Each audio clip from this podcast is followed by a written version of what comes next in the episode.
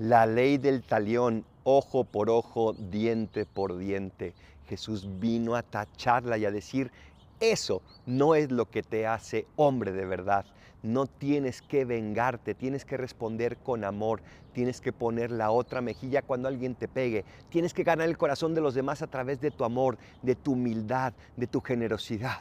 Uf, qué difícil es, pero qué duda cabe que es la única manera de poder tener paz en nosotros y sembrar paz en los demás. La ley del talión, ojo por ojo, diente por diente, no nos va a llevar a nada bueno. Tenemos que buscar el amor, el perdón y la misericordia, como nos lo enseñó Jesús. Aprendamos de Él y pidámosle las fuerzas cuando sintamos que no podemos. Soy el Paradolfo, recen por mí, yo rezo por ustedes. Bendiciones.